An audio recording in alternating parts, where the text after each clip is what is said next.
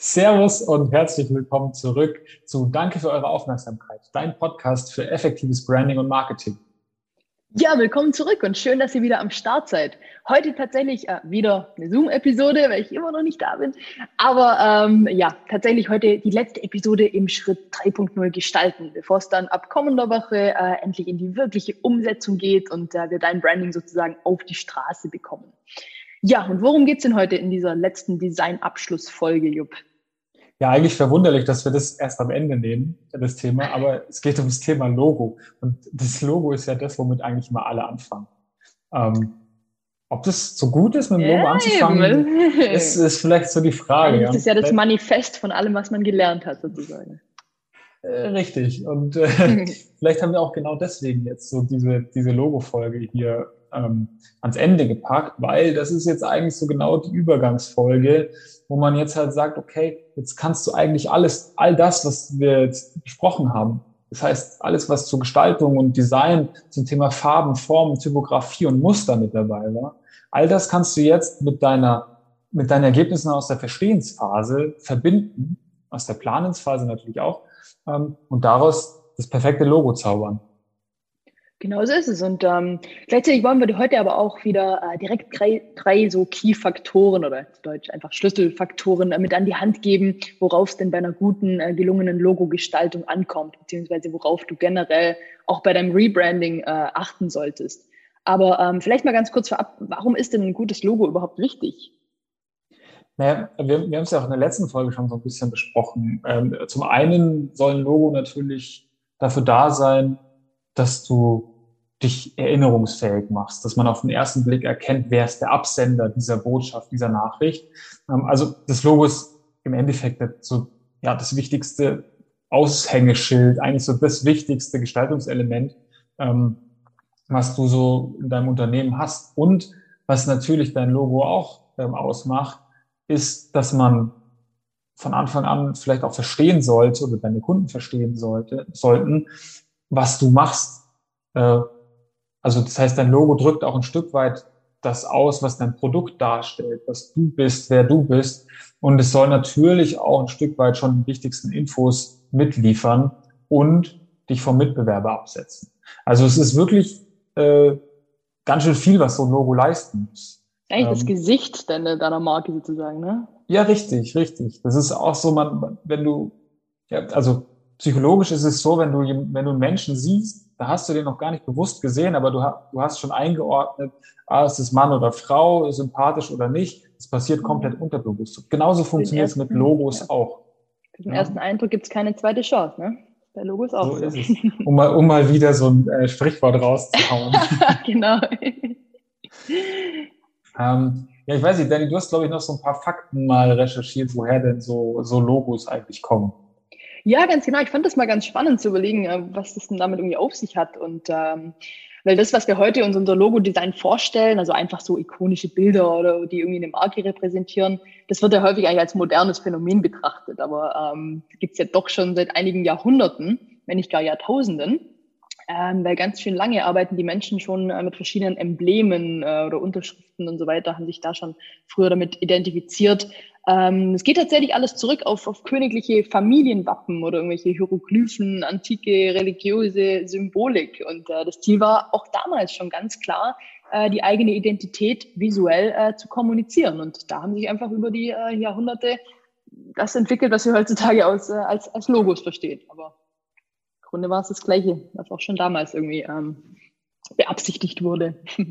Ja, voll. Also im Endeffekt sollten sie halt so diese, ja, die visuelle Identität, wie du es wie du es ganz genau gesagt hast, halt widerspiegeln, ja. Und darüber haben wir auch schon eine Folge gemacht. Ähm, das haben wir auch wieder aufgeschrieben, Folge 29. Da mhm. sind wir auf die visuelle Identität eingegangen, was das denn ausmacht. Also wie, was prägt denn deine visuelle Identität? Und wenn du dir das natürlich nochmal anhörst und das auch auf dein Logo-Design überträgst, ähm, dann schaffst du es hoffentlich, zum einen das zu transportieren, was du möchtest, also wer du bist. Und zum anderen schaffst du es dann auch hoffentlich eine entsprechend hohe Aufmerksamkeit am Markt zu schaffen und eben auch den gewünschten Wiedererkennungswert, den wir ja wirklich haben wollen, den mein, viele der großen Marken beweisen es ja. Wenn ich jetzt, wenn ich jetzt sage, das goldene M, dann weiß jeder, dass es sich hier um McDonalds, McDonald's. handelt. Die beiden gebogenen Pommes, die zum McDonalds Schon wieder eine Quizfolge, oder wie?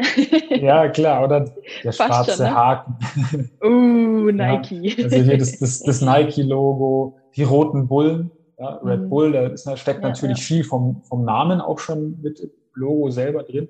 Aber das ist halt so, so einfach. Du musst noch nicht mal sagen, wie das Unternehmen heißt und du weißt mhm. schon, um was es geht. Ja, voll. Also die haben da auf jeden Fall äh, absolut alles richtig gemacht. Und ich meine, das Schöne an solchen Best-Case-Beispielen und Benchmarks ist ja auch immer, dass man sich daran einfach orientieren kann.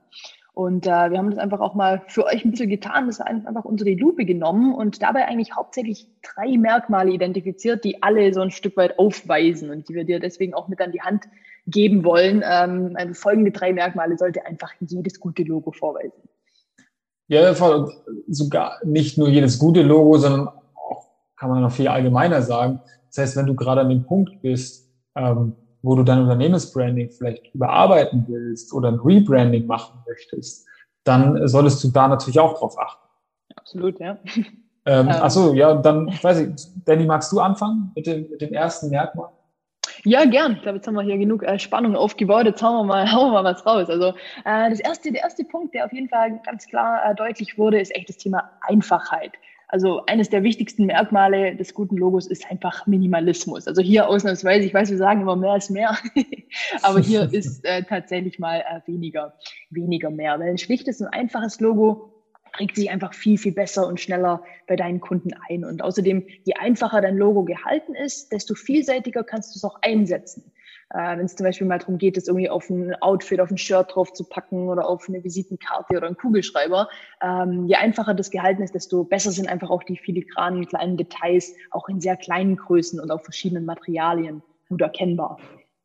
Genau, also je einfacher das wirklich gehalten ist, desto äh, vielseitiger kannst du es am Ende dann auch einsetzen, wie Danny sagt. Du kannst halt auf den Stift draufpacken, du kannst es ähm, auf den verschiedensten Materialien draufpacken. Und was halt auch sau wichtig ist, auch wenn wir viel über Farbe reden, aber das muss halt auch schwarz-weiß funktionieren. Ne? Also das Logo muss halt auch erkennbar sein, wenn jemand einen Drucker hat, der halt keine Farbe drucken kann. Ähm, wenn es auf einem, wenn es auf einer Webseite ist, ist es natürlich farbig, aber es gibt diverse Anwendungen, wo es einfach schwarz-weiß funktionieren muss. Deswegen, das sollte man schon auch im Hintergrund haben. Aber natürlich ist auch der zwei, also Originalität, Originalität, ja, also nicht äh, das Original sein, sondern hm. ähm, originell sein an der Stelle äh, auch wichtig, ja, dass du einfach einen möglichst hohen Wiedererkennungswert hast, ähm, weil am Ende geht's ganz allein um dein Logo. Das soll dich repräsentieren. Es soll genauso einzigartig sein wie dein Unternehmen, wie du. Und äh, dementsprechend sollte man das natürlich auch ein Stück weit äh, spielen. Äh, sollte man das, Entschuldigung, sollte man das auch ein mhm. Stück weit äh, spüren. Das heißt, du kannst da schon auch so ein Zusammenspiel äh, nutzen aus deinem Angebot, deinem Namen vielleicht. Vielleicht hast du aber auch ein Familienwappen, das du mit einfließen lassen kannst. Ja, klar, warum nicht?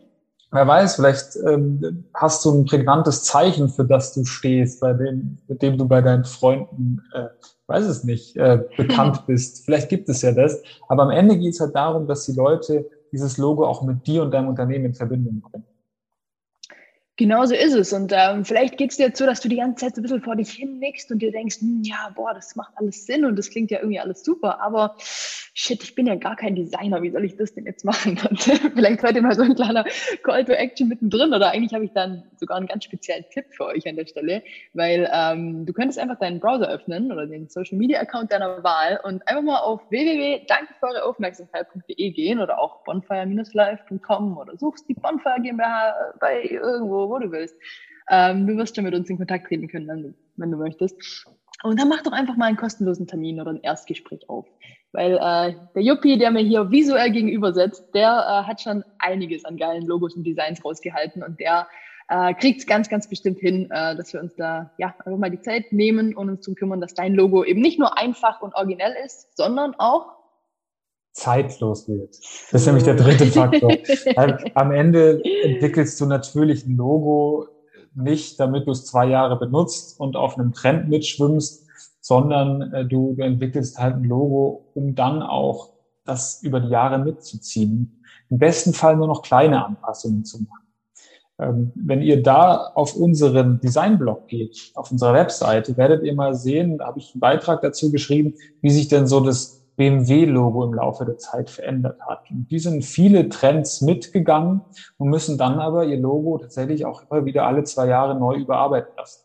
Die waren mal sehr schlicht, dann sind sie auf einmal diesen 3D-Trend mitgegangen. Jetzt gehen sie wieder den Trend des Flat Designs mit. Mhm. Ähm, und so sieht man dann irgendwie doch so alle ein, eineinhalb bis zwei Jahre wieder ein neues Logo-Design von BMW. Es bleibt natürlich ein Stück weit äh, gleich und man kann sich da auch von, von Trends, von bestimmten Farben, Formen und Schriftarten inspirieren lassen. Es funktioniert ja.